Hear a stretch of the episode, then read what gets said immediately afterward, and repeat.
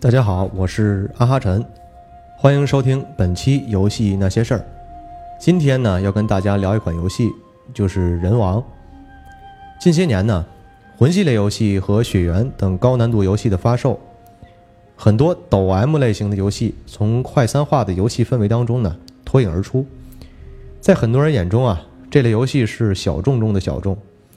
人们喜欢在压力非常大的工作环境下。享受一些更加便捷、轻松、舒爽的游戏类型，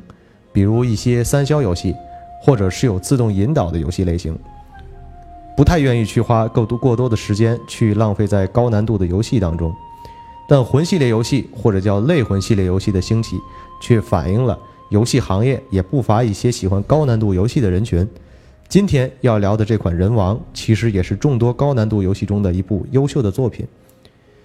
相信很多玩家啊，在正式玩到这款游戏之前呢，已经对光荣公司对于这款游戏有了一定的心理准备。游戏公司也是放出了多个测试版本，但测试版本的游戏难度却让这款游戏并不在前期有着很好的舆论导向，平衡性的不合理，机制的极端化，也让这款游戏在初期定下了一些不太友好的印象。随着今年年初的发售呢。这款游戏却得到了意想不到的成功。首先，这个游戏是以日本战国时期为历史背景，宏大的战争蓝图也是历史迷或者说喜欢日本战国历史的朋友比较欢迎的。其次，光荣在做历史题材的游戏，这家公司的游戏历史底蕴是非常浓厚的，参考《信长野望》系列和《三国志》系列。其次，游戏画面风格非常接近《黑暗之魂》。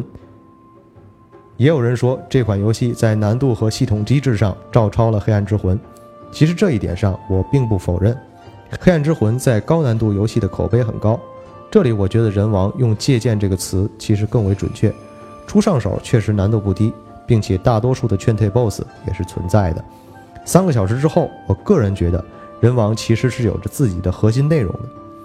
第三，优秀的人物及怪物的设定，对于一个游戏而言。这点非常重要，小伙伴可能要吐槽，其实游戏的怪种类太少，重复性太高，确实数量确实不够。但从质量上，不管是怪物的整体设计，还是出招的 AI，本作也都算是上乘之作，并且本体的料非常的足，一百小时的游戏通关时间也并不夸张。游戏公司实际上也是在为人王这个 IP 下足了功夫，虽说最新推出的 DLC 量稍显敷衍。但我相信，这个类型也确实让光荣尝到了甜头。相信人王的续作或者叫精神续作，也会在不久的将来给到我们更多的惊喜。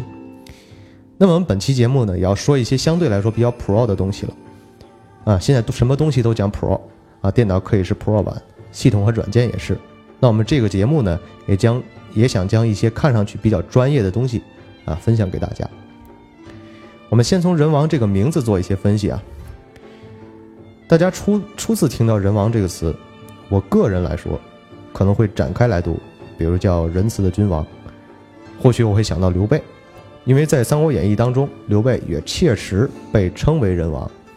不过，“人王”这个词在游戏当中呢，特指游戏主角，也就是威廉亚当斯。威廉亚当斯本身是一个英国人，他生于一五六四年。他在一个水手家庭出出生，啊，十二岁的时候呢，他的父亲就过世了，然后他到了一个造船老板手下当学徒，整个当时的社会环境是处在大航海时代。十二年当中，亚当斯学习了造船、天文学、航海等方面的知识。他在十四二十四岁那年呢，就加入了英国皇家海军。他在服役期间啊，服务于传奇将军弗朗西斯·德雷克爵士麾下。这位弗朗西斯·德雷克，也就是我们知道的《神秘海域》系列游戏当中主人公 Nathan 德雷克的祖先。一五九八年，三十四岁的亚当斯呢和他弟弟托马斯加入了荷兰鹿特丹公司，这家公司也就是东印度公司的前身。他前往远东的舰队进行香料贸易，船队由五艘船组成，于一五九八年六月二十四日从鹿特丹出发，先沿着西非海岸航行。经过麦哲伦海峡，再沿着智利海岸北上，在航海过程中，船队遇到种种灾难，在南大西洋的恶劣天气下，船队失散，经过麦哲伦海峡，只剩下三艘船。在剩下的这三艘船当中呢，为了补给，有两艘船的船长和亚当斯的弟弟等二十名船员都在与当地土著冲突当中丧生了。即便如此，剩下的三艘船还是决定在1599年11月横渡太平洋，继续完成任务。在横渡太平洋途中呢，又有一艘船于1600年2月遭遇飓风沉没，所有船员都不幸罹难。亚当斯所在的船也因为爆发痢疾。和坏血病而大量减员并掉队，最后只有一艘船成功到达目的地，但船上所有幸存船员都于1601年被葡萄牙人杀害。1600年4月29日呢，在经历了19个月的海上航行之后，亚当斯所在的船漂流到了日本，船员由上船时的一百一十人减员到二十四个人。此时船上的补给早已耗尽，每个人都是极度虚弱的，能站立的当时只有六个人。当时日本正处于战国末年，丰臣秀吉已死，其子丰臣秀赖在位，但秀赖时年只有七岁，所以实际权力掌握在辅佐秀赖的五名大名手中，而其最有势力的就属德川家康。一六零零年五月十二日呢，德川家康接见了这批船员，在传教士的翻译之下，亚当斯向家康说明了他们航海的目的。家康对于亚当斯一行人的航海经历呢非常感兴趣。还饶有兴趣地询问了很多关于外国的问题。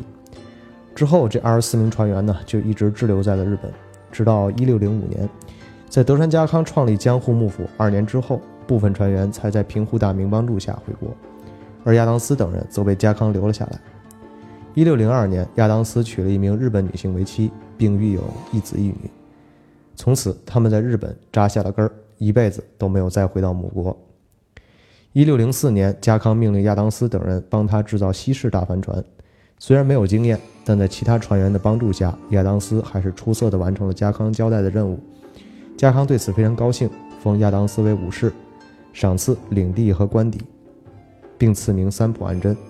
姓氏三浦来自于亚当斯封邑的三浦半岛，名字安贞则是领航员的意思。家康还让亚当斯担任幕府的外交及贸易顾问。并教授家康及幕僚几何学、数学、地理、航海等方面的知识。在这个过程当中，亚当斯也逐渐掌握了日语。之后，亚当斯和留下来的船员一直都在负责日本与海外的通商贸易及部分外交工作，并亲自参与了平户荷兰商馆和英国商馆的建立工作。一六一五年，亚当斯访问琉球时，将原产于美洲的番薯带回到了日本本土。从这之后，日本本土才有了番薯。一六一六年四月，德川家康病逝，继任者德川秀忠和德川家光对于外交政策逐渐转为保守，这让亚当斯感到十分的失落。四年之后，亚当斯在日本死去，享年五十五岁，埋葬于平户的公共墓园。按照他的遗愿，在靠近江户的地方另修筑了一处安贞冢，所以今天日本有两个安贞冢，一个在长崎县的平户市。一个在神奈川县的横须贺市，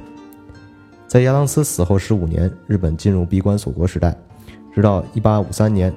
美国海军准将佩里率领军舰在横滨登陆，日本各界才如梦方醒，开始倒幕和明治维新运动。亚当斯并没有被人们所遗忘，他在江户的官邸所在地被命名为安贞厅，并设有纪念碑。在神奈川县的横须贺市，安贞的冢也被当地发现。重修并列为古迹加以保护。在大分县鸠处市，